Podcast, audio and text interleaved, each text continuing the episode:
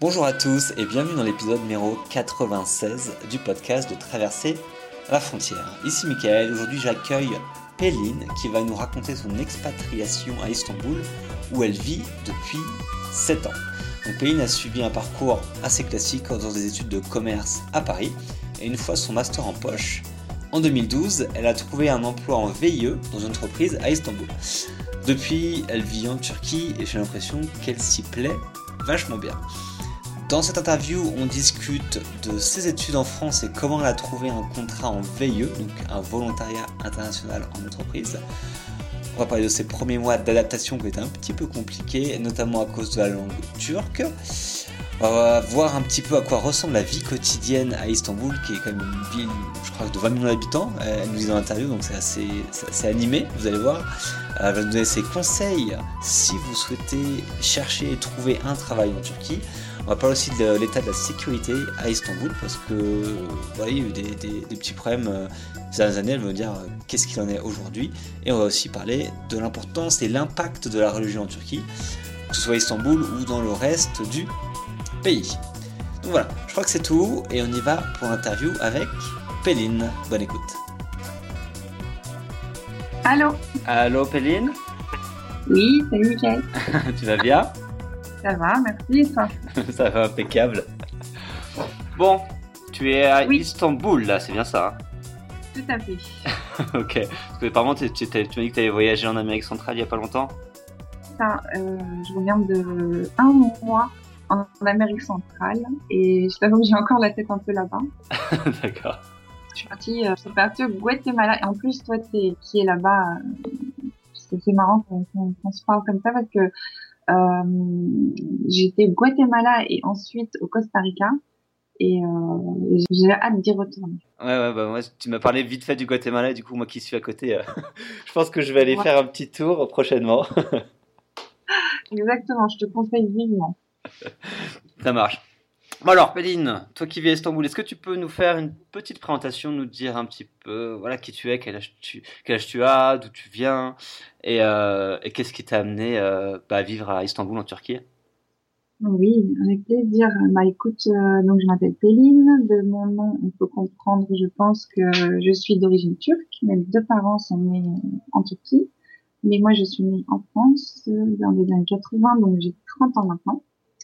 Waouh Ouch Donc j'ai 30 ans et euh, ça fait 6 ans que j'habite à Istanbul.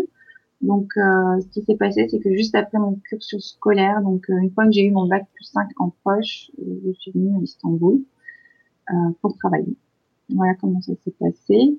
Mais euh, à vrai dire, mes parents sont originaires de Turquie, mais pas d'Istanbul. Ils sont originaires d'Izmir. Mhm. Donc euh, à la base, je connaissais pas du tout Istanbul. J'avais aucune idée, idée de à quoi m'attendre en fait. Et euh, c'est c'est lors d'un voyage en 2009 que, par la force des choses, je devais trouver un stage parce que j'ai fait des études de commerce international. Je devais trouver un stage à l'étranger.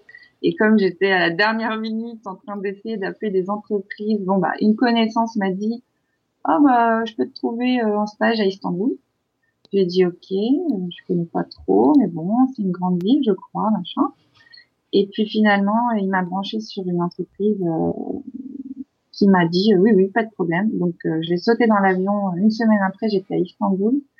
Et là, je me suis dit ah ouais, quand même, ça c'est une ville pas comme les autres. du coup, c'est comme ça que ça a commencé mon aventure à Istanbul. D'accord, donc tu as fait un stage en 2009, et après tu es parti vivre là-bas en 2012, c'est ça ou... C'est ça, exactement. Du coup, quand j'ai fini mon cursus scolaire, euh, j'ai cherché directement un emploi à l'étranger et euh, je privilégiais quand même Istanbul parce que j'avais euh, la tête là-bas, quoi. Mhm. Et puis, euh, en fait, il y a un système qui s'appelle le système du VIE. Je Mhm. pense qu'il y a beaucoup de gens qui le connaissent maintenant parce que ça fait fureur, surtout chez les gens qui veulent partir euh, à l'étranger après leurs études. C'est un contrat qui est euh, mis en place par euh, une entreprise, c'est c'est un organisme étatique qui s'appelle euh, Business France. Et en fait, ils mettent euh, en relation des jeunes diplômés et des entreprises françaises installées à l'étranger. Et on- on- en fait, on, on part à l'étranger pour un an ou deux, ça dépend des contrats.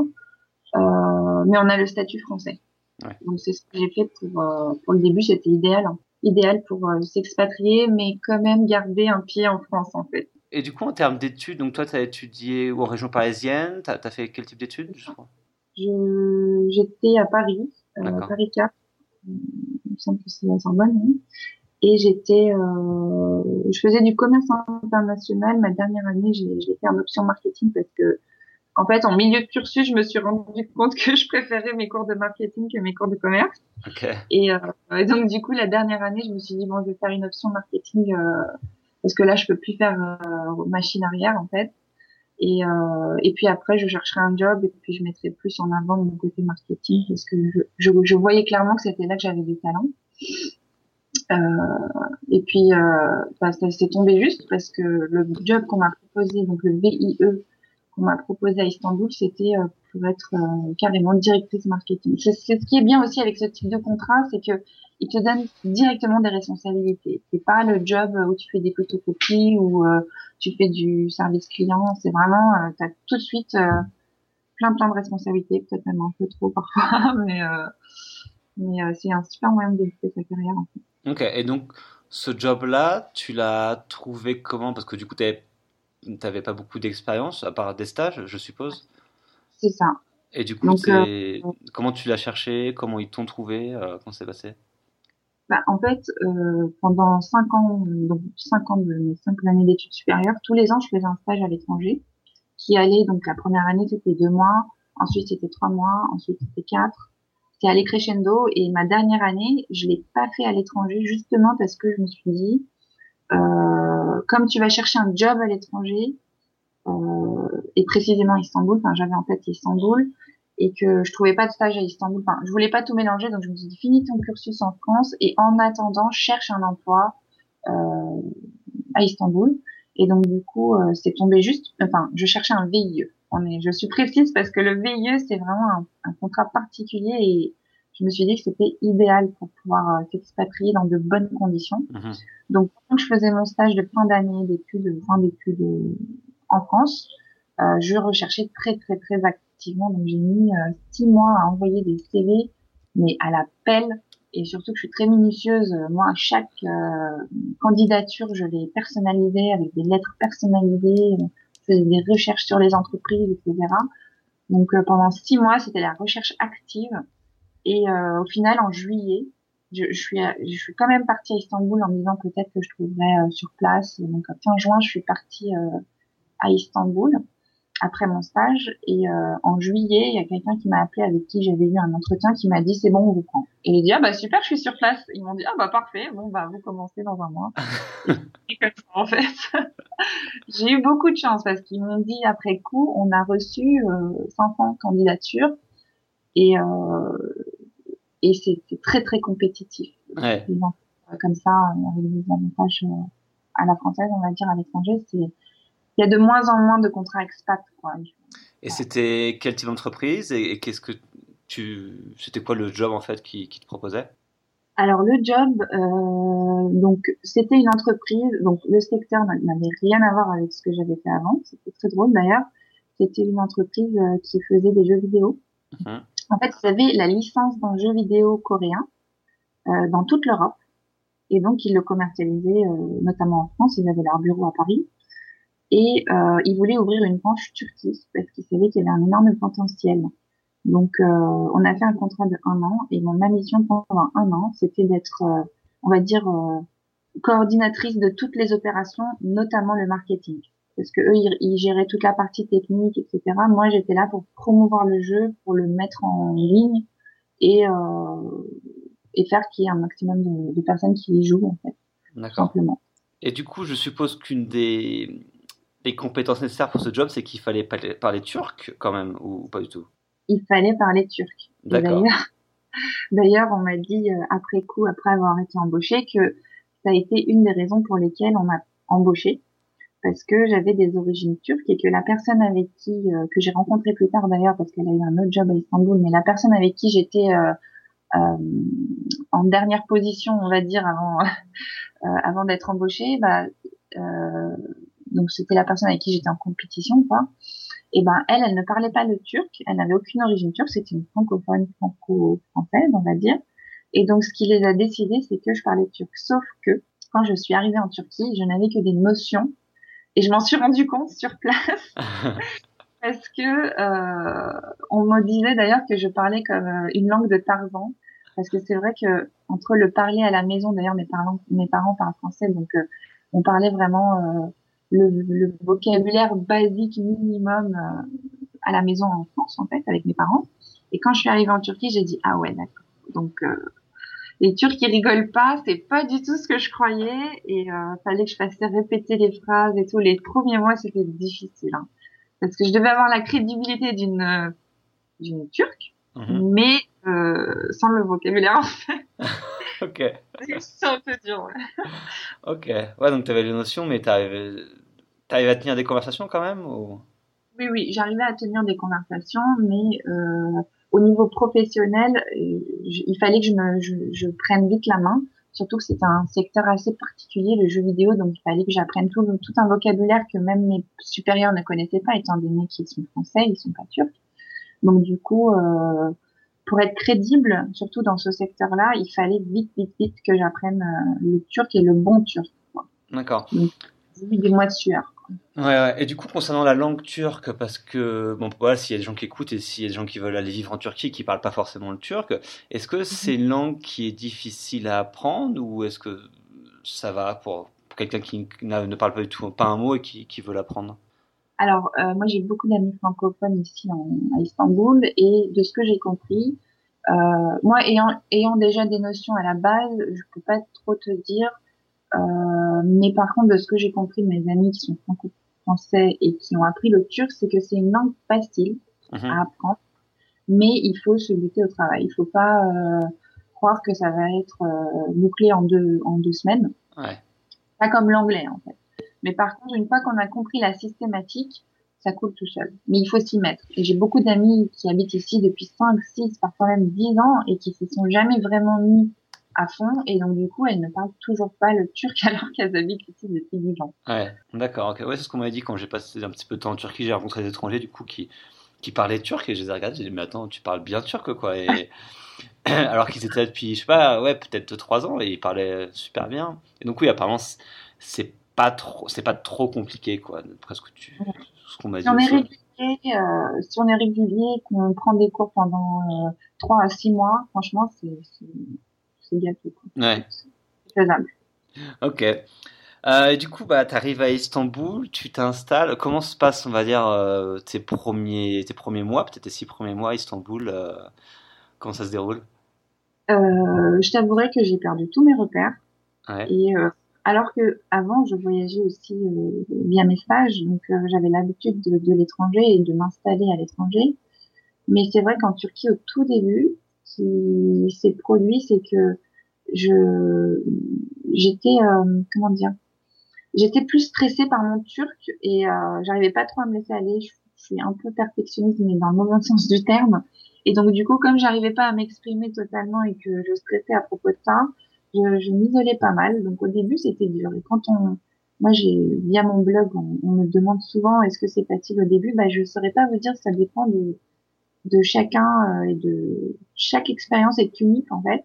Moi, au début, les six premiers mois surtout, euh, ouais, je m'étais concentrée à apprendre la langue vraiment euh, de manière euh, régulière et, et, très assidue mmh. pour pouvoir être opérationnel au plus vite. Donc euh, le, mon emploi aussi me stressait pas mal parce que j'avais plein de responsabilités. Je venais de sortir de la fac, donc euh, du coup les six premiers mois c'était un peu euh, un peu galère.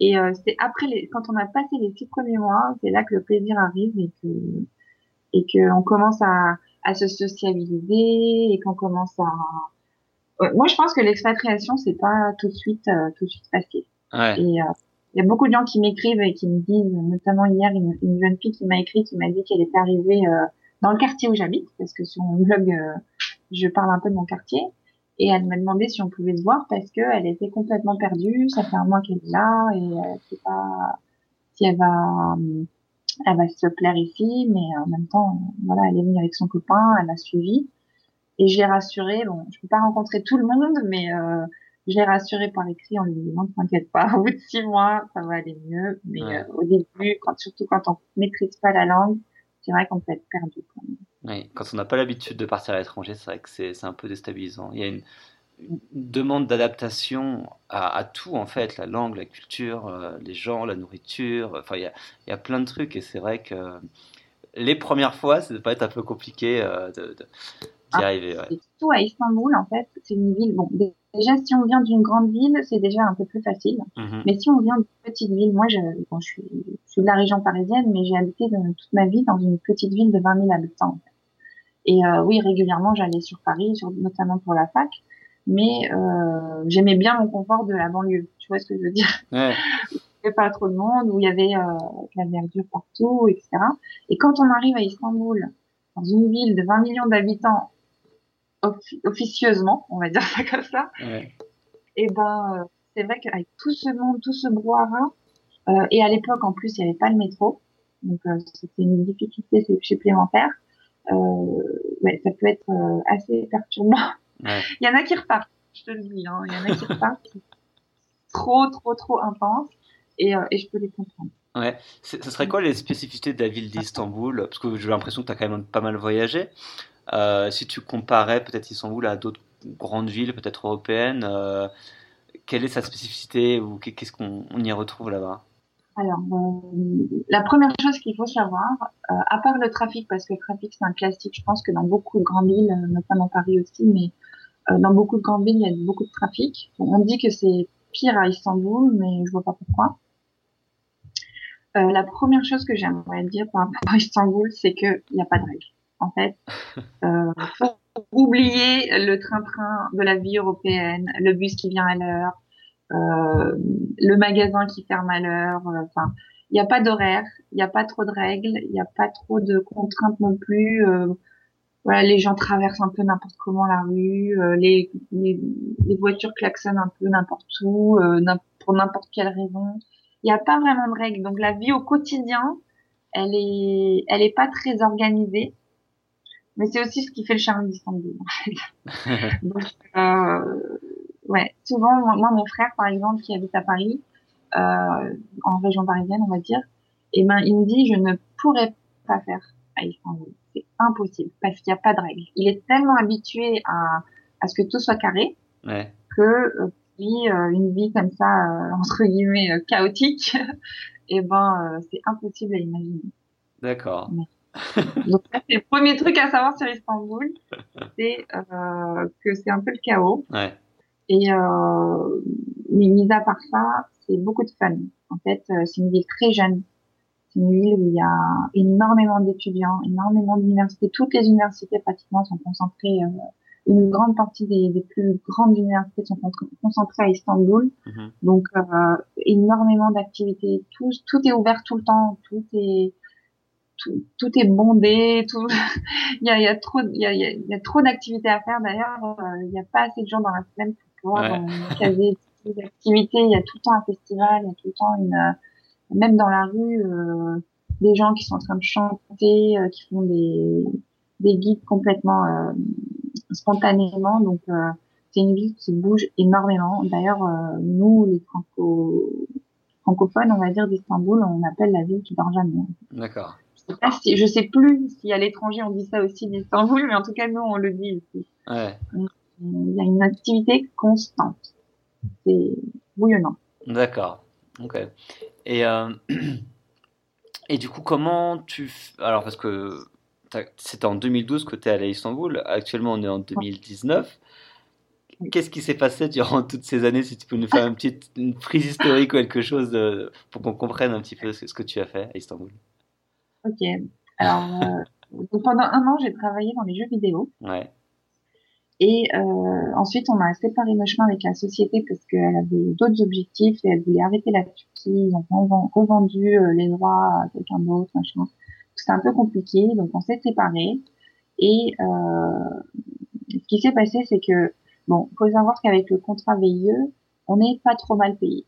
Pour un salaire local, euh, enfin, on a un salaire européen, euh, mais en Turquie. Mhm. Donc du coup, euh, j'avais pas mal d'économies. Donc je voulais faire une petite pause. Donc pendant plusieurs mois, je me suis dit bon, le temps de trouver un job vraiment vraiment intéressant, euh, je vais pas me presser quoi. Mhm. Et c'est là que pendant cette période de battement qui était de trois ou quatre mois il me semble, c'est là que je me suis mis à fond sur mon blog qui existait déjà, mais euh, qui qui était un peu basé, enfin c'était un peu un brouillon et puis c'était un truc que je faisais pour le fun, euh, mais vraiment euh, sans structure. Euh, je, je, postais des choses parfois qui avaient rien à voir avec le sujet, le thème de base, voilà. Et là, j'ai acheté le nom de domaine et j'ai fait un design et j'ai fait des catégories et j'ai vraiment créé un vrai blog, mmh. un, le blog qui, qui existe aujourd'hui, quoi. Donc euh, j'ai fait ça pendant une petite période et, euh, et, donc je suis devenue officiellement blogueuse, quoi, on peut dire ça comme ça. Et ensuite, j'ai retrouvé un job. Euh, donc, c'était une société euh, toujours française qui aide les autres sociétés françaises à s'implanter en Turquie. D'accord. J'étais euh, chef de projet et de marketing euh, dans cette société pendant quatre ans. D'accord. Donc, donc voilà, ça a pris une grosse partie de ma vie à Istanbul, on va dire, ce, ce job. Et en fait, ce qui s'est passé, c'est que juin 2018, donc il y a près 4 mois, j'ai démissionné de ce job. ok, ça marche. Donc du coup, ce job, ouais, pendant 4 ans, donc c'était une grosse expérience, quoi. C'était ma plus grosse expérience professionnelle euh, à ce jour. Ouais. Et du coup, ça t'a, ça t'a plu ce boulot euh, que... Ah, j'ai adoré. Ouais. Ouais, ouais, ouais, j'ai adoré. Sinon, je serais pas restée autant parce que de toute façon, moi, je suis quelqu'un d'assez euh, euh polyvalent et j'aime bien avoir plusieurs tâches en même temps. D'ailleurs, c'est pour ça que j'ai démissionné. Mais euh, euh, ce qui s'est passé, c'est qu'au bout d'un moment, au bout de trois ans et demi, trois ans, trois ans et demi, j'ai compris que j'avais fait le tour, mhm. que j'avais plus rien à apporter à la société, bien que je sois très confortable là, mais j'ai senti qu'il fallait que je sorte de ma zone de confort et, euh, et que j'arrête ce train-train parce que j'étais rentrée dans un train-train euh, absolument euh, effrayant pour moi. Ouais. je voulais tout euh, continuer parce que sinon j'avais de belles années à venir. Enfin, je continuais et moi je serais restée 10, 20 ans dans cette boîte sans aucun problème. Mais euh, à un moment, il faut savoir faire des choix, il faut, avoir euh, des nouveaux challenges. Et j'ai senti, ouais, vers ma troisième année, début de troisième année, que euh, fallait que je pense à, à, à what next, quoi. Qu'est-ce que je fais après? Mm-hmm. Et donc j'ai commencé à créer des petits projets dans ma tête et puis je me disais ah ouais si je si j'arrêtais de travailler, je pourrais peut-être faire ça.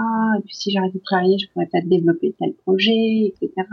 Parce que quand on a un job 9-18, euh, comme on appelle ça, et eh ben clairement les petits projets qu'on a envie de faire, euh, ils passent vite à la trappe. Surtout si on a une vie sociale stambouliote qui qui est extrêmement euh, prenante, on va dire. Mm-hmm. Et ben, euh, le, les soirées week-end, on veut pas les passer à bosser, quoi.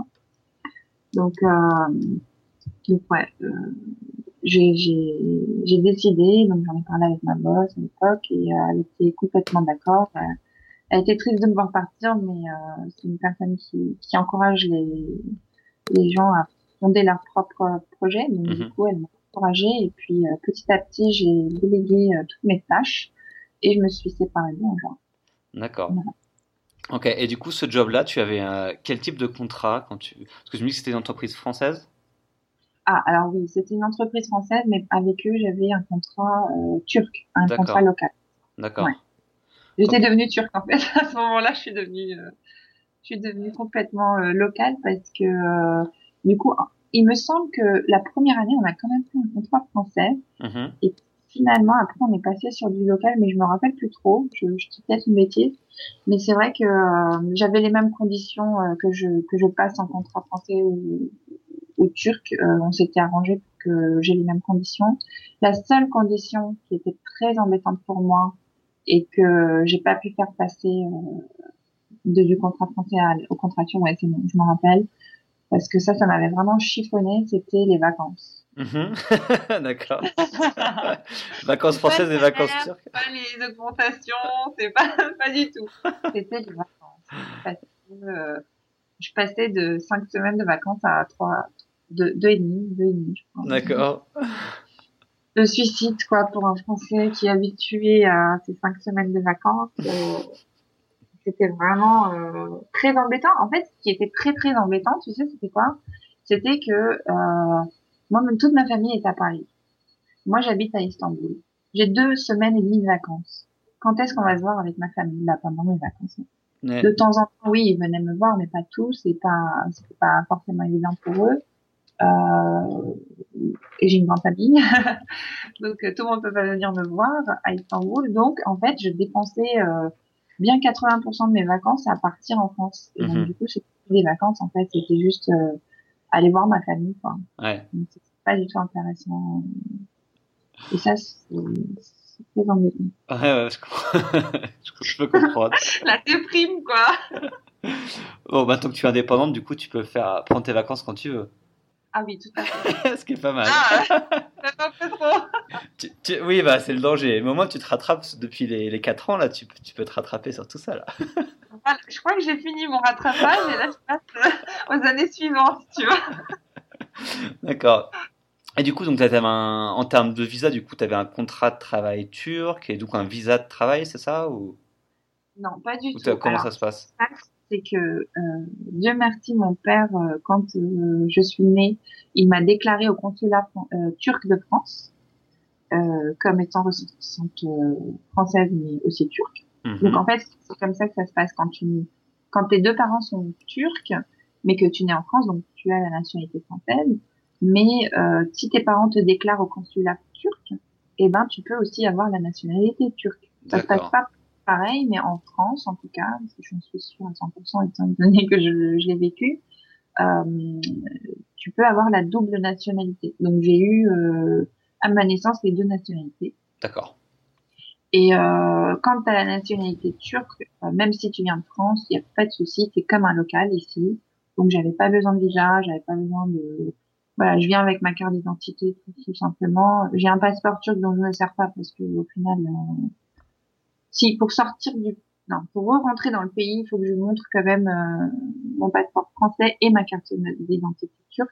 D'accord. Mais euh, sinon, j'ai pas besoin de visa. Par contre, pour un ressortissant français, franco-français, euh, il faut un permis de travail et c'est mhm. pour ça c'est une grosse DLR. Il y a beaucoup de gens qui baissent les bras parce que, en fait, il vaut mieux trouver l'emploi avant de venir. D'accord. L'employeur va faire toutes les démarches, etc. parce que ça peut prendre du temps. Et puis aussi, les, les entreprises turques n'ont pas le droit d'embaucher un étranger s'il n'y a pas cinq, et, euh, cinq employés turcs déjà. Donc en fait, c'est cinq employés turcs est égal à un employé euh, étranger. Mhm. Donc si c'est une boîte qui a deux employés, bah, ça, ça va pas marcher. D'accord. Donc tu conseilles vraiment de chercher depuis la France pour un emploi en Turquie plutôt que de venir en Turquie et de chercher en Turquie?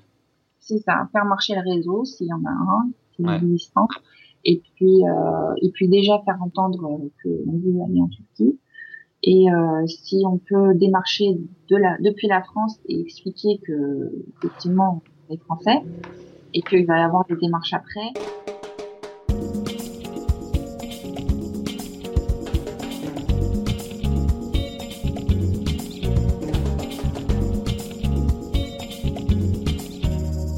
quel type de job ou quel type d'entreprise, de secteur euh, les Français ont le plus de chances de trouver euh, pour trouver un travail en fait à, Istanbul ou en Turquie C'est quoi ce qui est préférable, on va dire? Alors moi, déjà, euh, je remarque, étant donné que c'était mon boulot avant, j'ai plein d'informations là-dessus, mais je vais pas en parler.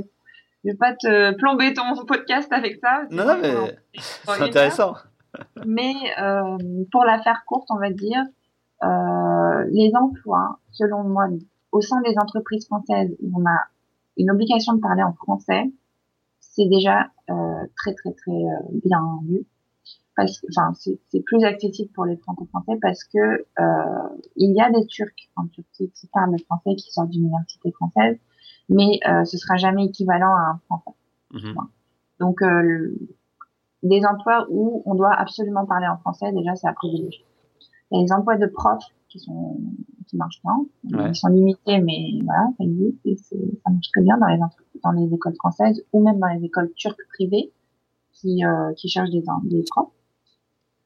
Et puis sinon, euh, bah écoute, euh, je saurais pas trop te dire.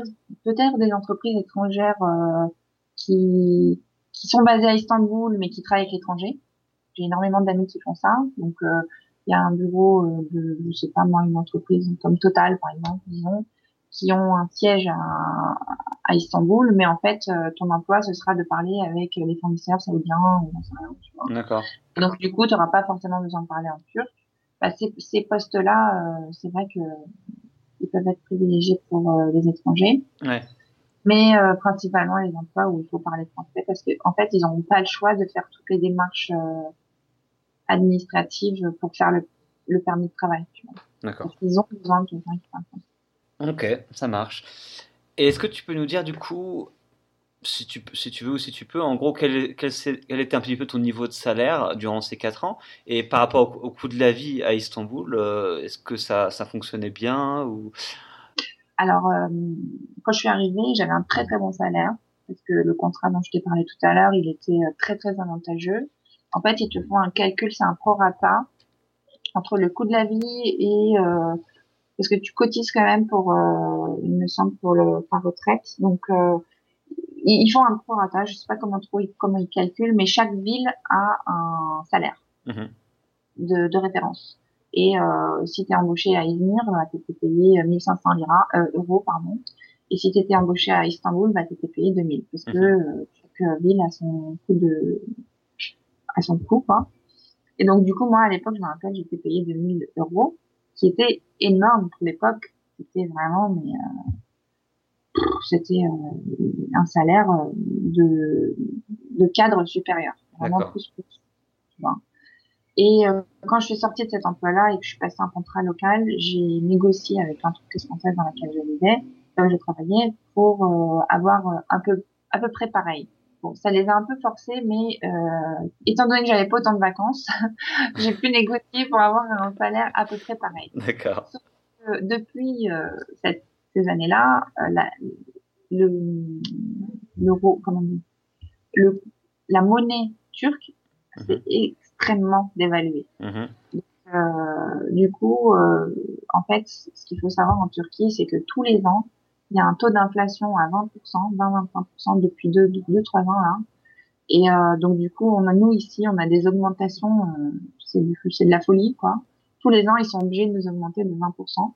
Mhm. Donc en fait, euh, j'avais le même salaire, mais euh, mon comment dire, mon pouvoir d'achat, voilà, mon pouvoir d'achat était euh, diminué au fur et à mesure du temps. Tu vois Mhm. ce que je veux dire? Ouais. Donc, puisque quand je suis passée en contrat local, j'étais payée en livres.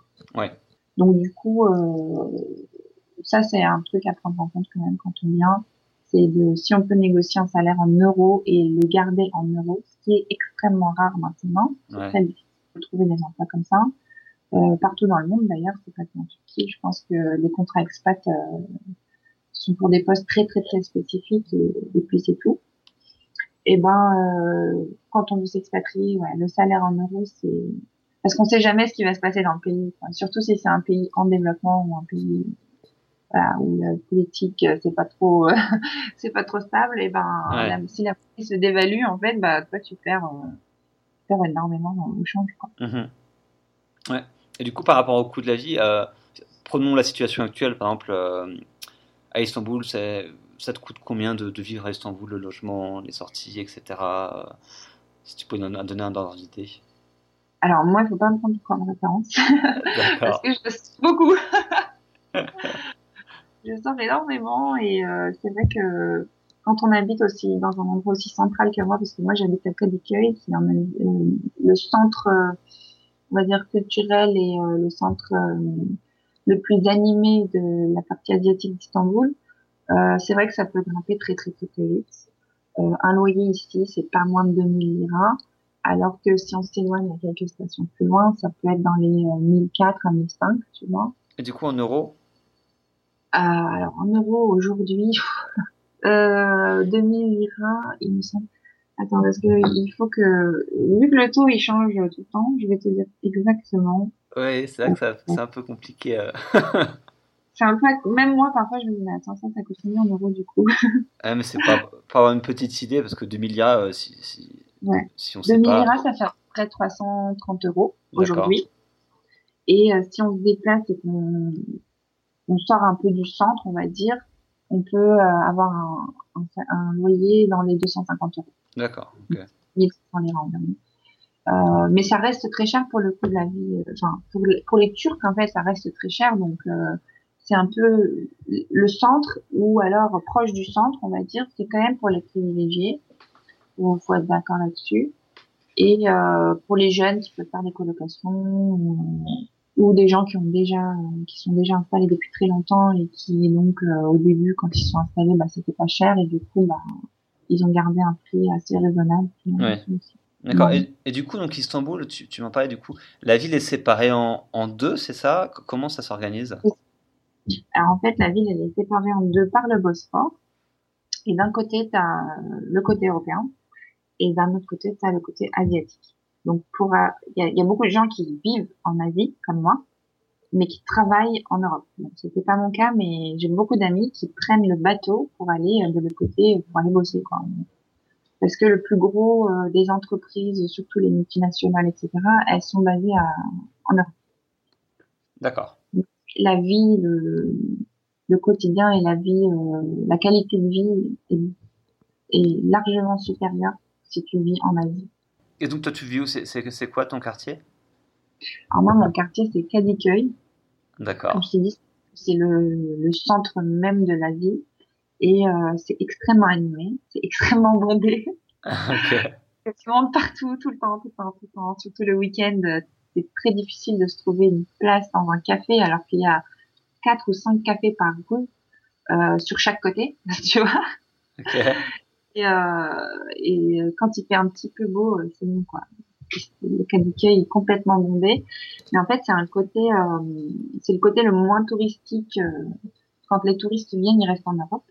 Et quand les expatriés s'installent en, en, Turquie, à Istanbul, ils s'installent aussi en Europe.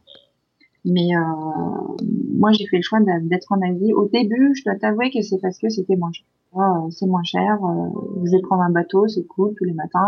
Parce que je, je travaillais en Europe quand je travaillais pour l'entreprise de jeux vidéo. Et donc, du coup, je me suis dit, c'est cool, pas de souci. Puis finalement, je me suis vachement fait à la vie en Asie. Et quand je vais en Europe, je me sens euh, étriquée déjà parce que il y a beaucoup plus de, de petites ruelles, il y a beaucoup, c'est beaucoup plus charmant, hein, il n'y a pas à dire, mais au niveau de, de, de la qualité de vie, euh, je me sens étriquée, c'est plus cher, bien évidemment, euh, beaucoup de touristes, beaucoup de tourisme, mmh. et donc euh, certes il y a beaucoup de beaux bâtiments et de, et de monuments, etc., mais au final dans la vie de tous les jours, euh, voilà, moi j'habitais à Paris, euh, je passais devant la Tour Eiffel tous les jours, je la regardais plus quoi. Ouais. Donc euh, c'est pas forcément ça qui compte pour nous, c'est d'être voilà, au calme, euh, dans un, un, endroit où il y a des, il y a des espaces verts, euh, où les, les, les, les, appartements sont un peu plus spacieux, où c'est un peu moins cher, etc. Donc voilà. C'est pour ça que j'ai choisi l'Asie et j'arrive pas à quitter l'Asie. En fait. je pense que je n'irai jamais habiter en Europe. Euh, ça, ça apporte une petite touche d'ailleurs euh, originale à mon blog parce que parce que c'est vrai qu'on parle rarement de l'Asie, un peu plus de ces deux dernières années parce que ça, ça, ça se développe vraiment beaucoup. Mais, euh, mais c'est vrai qu'en général, sur les blogs que, concernant Istanbul, c'est l'Europe, l'Europe, l'Europe. Ouais. Et moi, euh, bah, moi, non. moi, c'est l'Asie. D'accord. Est-ce que tu aurais, parce qu'on on parle un peu de tourisme, euh, est-ce que tu aurais, je sais pas, trois endroits euh, à Istanbul qui sont pas les top trucs touristiques à faire, mais des trucs qui sont toi sont, sont, vraiment sympas à faire à Istanbul que tu recommanderais? Euh, Carrément. c'est très limité quand tu dis trois comme ça. Alors il y a trois qui est bien évidemment en Asie. Ouais. il y a un quartier euh, qui est très peu connu par les touristes. En général, euh, on n'en parle pas beaucoup dans les guides non plus. Euh, mais c'est un, un, un, un, quartier tellement charmant qu'il faut en parler. Il s'appelle Kuzgunjuk. Et en fait, euh, c'est un peu après Üsküdar. Quand tu continues euh, à longer la mer, en fait, tu peux faire en bus ou à, pied. Et ben, euh, à un moment, tu tournes à droite euh, dans une grande avenue et, euh, et en fait, c'est un petit quartier qui est euh, un quartier qui a qui a, a qui a logé énormément de, de, de populations différentes et donc qui a vu toutes les religions, qui a vu tous les types de, de, de populations qui, qui, ont existé à travers le temps, et qui a gardé ça en lui. Et donc du coup, euh, le quartier est vraiment adorable. Donc, je conseille vivement Rouge Ensuite, euh, un truc qui serait pas dans les top top. Euh, j'ai pas envie de rester trop en Asie parce que ça, ça fait pas pour l'Europe, tu vois. L'Europe aussi est magnifique. Moi, ce que je conseillerais, ce serait d'aller euh, à Sariyaj, qui est en fait euh, en Europe au nord et où il y a une plage qui est euh, en général plus fréquentée par les locaux. Mm-hmm. Mais il y a des super petits restaurants de poissons il y a une super ambiance. Les Turcs sont très vivants. Ils adorent boire, ils adorent euh, chanter, danser. ils sont tellement euh, foufous que et en fait on, on s'en rend compte quand on va dans les vrais trucs locaux, tu vois. Ouais. Et, euh, et là-bas à Sariyaj ou euh, même un peu avant à Rumeli, euh, on a vraiment des super restaurants au bord de la mer qui, qui, peuvent être très sympas et qui sont un peu plus locaux. et troisièmement, je dirais euh, euh, boire un, un, café dans n'importe quel euh, petit, petit café dans une ruelle euh, à Bayolo. Mm Bon, c'est pas euh, super différent de.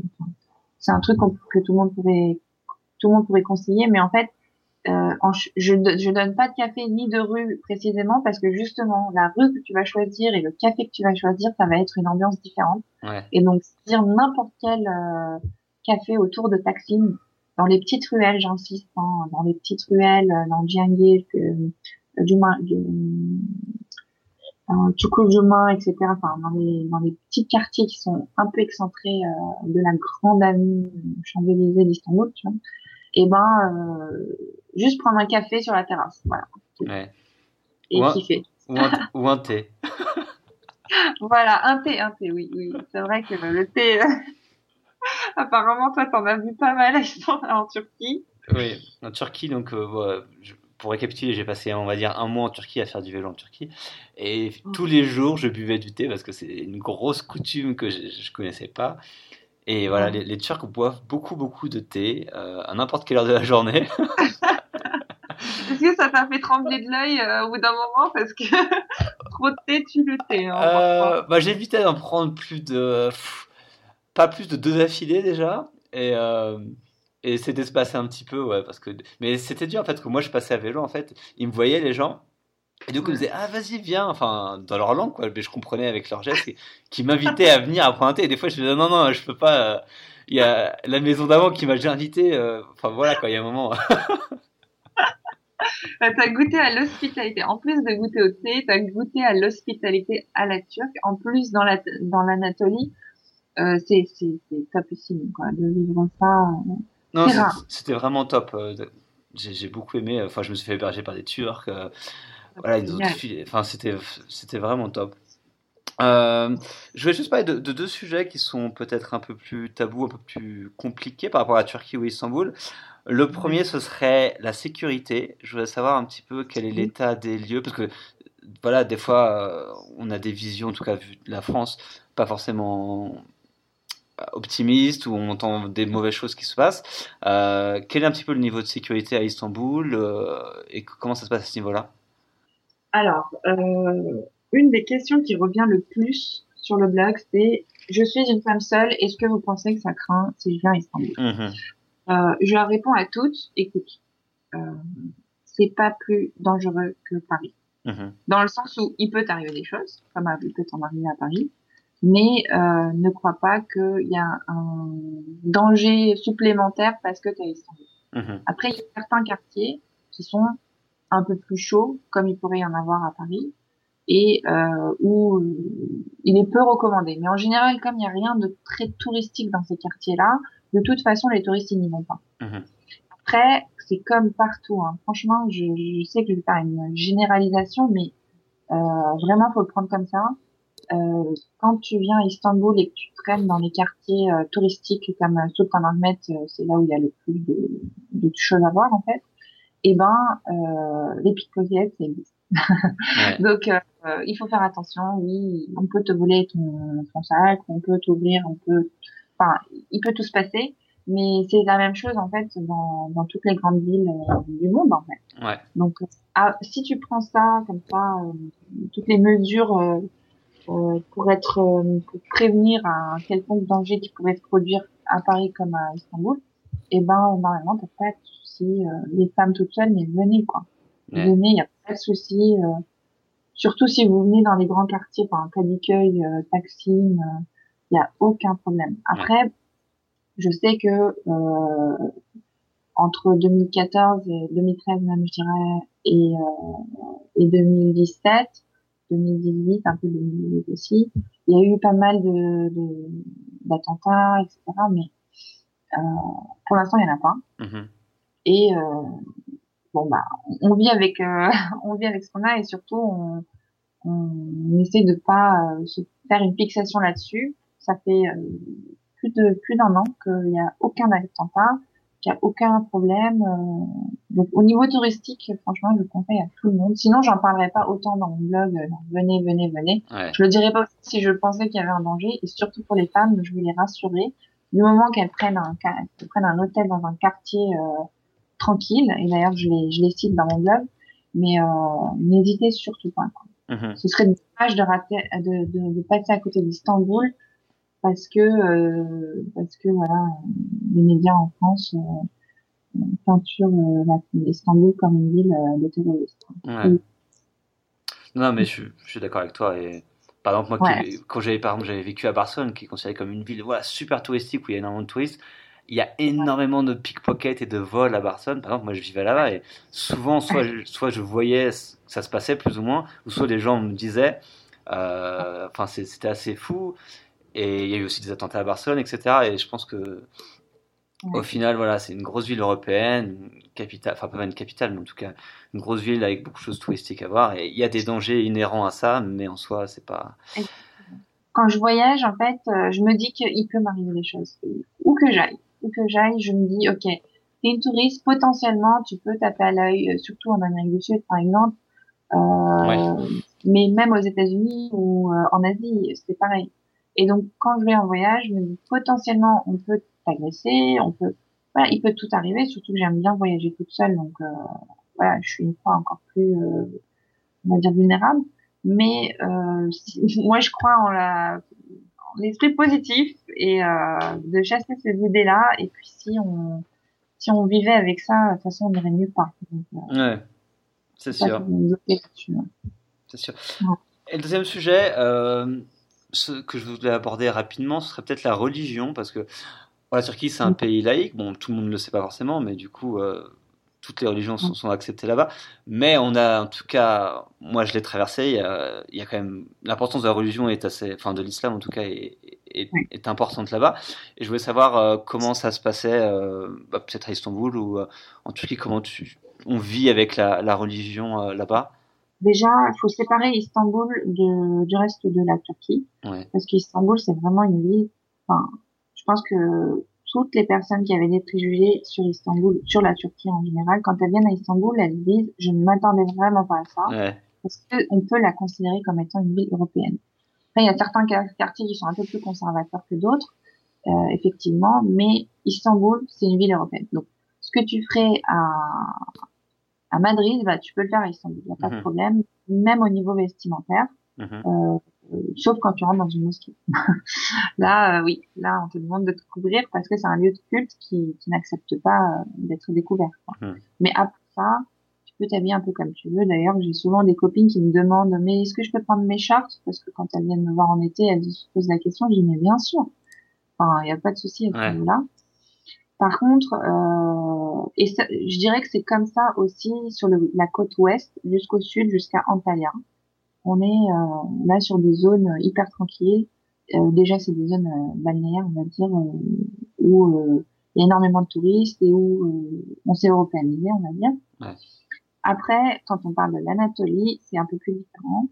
Euh, je dirais pas qu'on vous jettera des pierres si vous mettez un mini-short en Anatolie, mais on vous regardera et on vous euh, on vous mettra mal à l'aise en fait. Donc euh, parce que effectivement il y a plus les codes de religieux sont un peu plus euh, profond. Mhm. Et donc là, euh, les femmes sont un peu plus couvertes, les hommes sont un peu plus machos. Enfin, c'est clair que l'Anatolie, c'est, complètement euh, encore, en, enfin, les valeurs de l'islam sont encore complètement ancrées dans le quotidien des gens. Mhm. Donc du coup, par respect, pour moi par exemple, par respect, euh, j'essaie de, de pas trop euh, me dénuder, euh, enfin me traîner euh, dénuder quand je suis dans des quartiers, enfin dans des villes où je sais que ça va être moyen moyen. Ouais. Mais il faut savoir une chose, c'est que les Turcs, elles sont, euh, mis à part les Turcs qui sont voilés, euh, qui, qui, une une grosse partie de la population, je pense que ça doit être à peu près 50-50, on va dire. Mais euh, celles qui ne le sont pas sont très coquettes. Elles sont très très très coquettes. Trop coquettes. Ouais. Elles aiment se mettre en valeur. Donc, euh, je sais pas si tu as remarqué quand t'es venu, mais les femmes turques sont très belles et elles savent euh, comment jouer de la.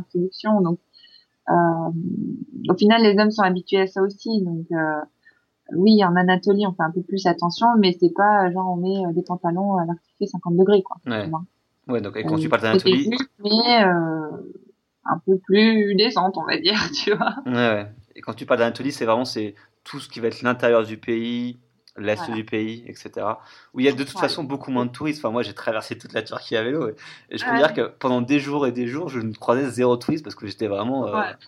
au cœur du pays. Donc, euh, Exactement. En fait, ce sera très, à moins que vous alliez dans des coins hyper reculés pour vraiment être au contact du, du peuple comme toi tu as pu l'être, euh, ce sera très rare qu'on vous juge par rapport à vos vêtements. Ouais. Enfin, vraiment très très très rare. Mhm. Après, faut, faut, faut être alerte, tu vois, faut, faut regarder un peu autour de soi, faut, faut voir comment les autres femmes font, et puis, euh, enfin, je me suis pas mal axée sur les femmes, mais est-ce que tu parlais aussi des hommes ou Non, mais c'est intéressant. Bon, les hommes, c'est toujours un peu plus Ouais. simple dans tous les cas. Enfin, euh, moi, j'ai- rencontré zéro problème en Turquie et de toute manière, enfin, Ouais.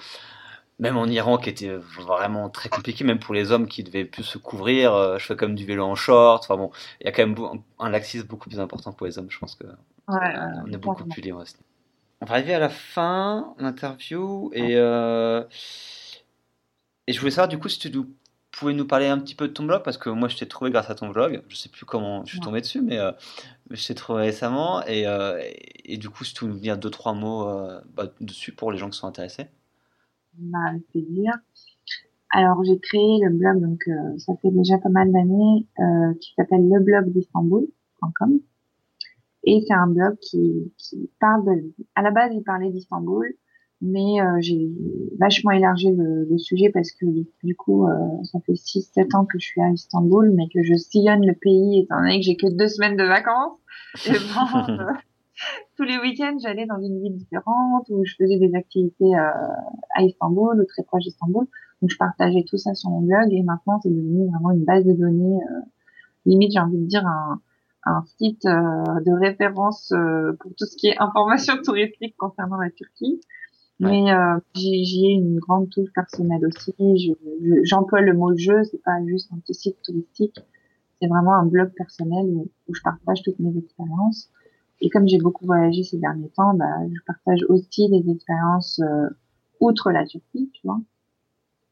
Et, euh, et j'y prends toujours autant de plaisir. Quoi. Ça fait euh, depuis 2011 que j'écris sur ce blog et je m'en lasse pas. Mais- Vraiment. Ouais, je conseille aux gens d'aller faire un tour, euh, au moins pour voir les photos de nourriture ou des choses comme ça. Et- Alors, ça c'est ça c'est plutôt Instagram parce que sur le blog euh, j'ai ouais, les articles qui parlent de nourriture c'est vrai qu'ils sont alléchants mais euh, mais ouais c'est plutôt sur Instagram euh, je me prends des insultes parfois non mais ça se fait pas de nous faire ça nous on est à Paris on peut pas euh, manger ce que tu manges Mais- Ouais, j'aimais bien les pâtisseries en Turquie. Qu'est-ce qu'on mangeait? Le baklava, c'était pas mal. ah oui c'est pas mal. Ah, c'est un peu sucré quand même non? Ouais, mais comme moi je faisais du vélo en fait, c'était vraiment bien.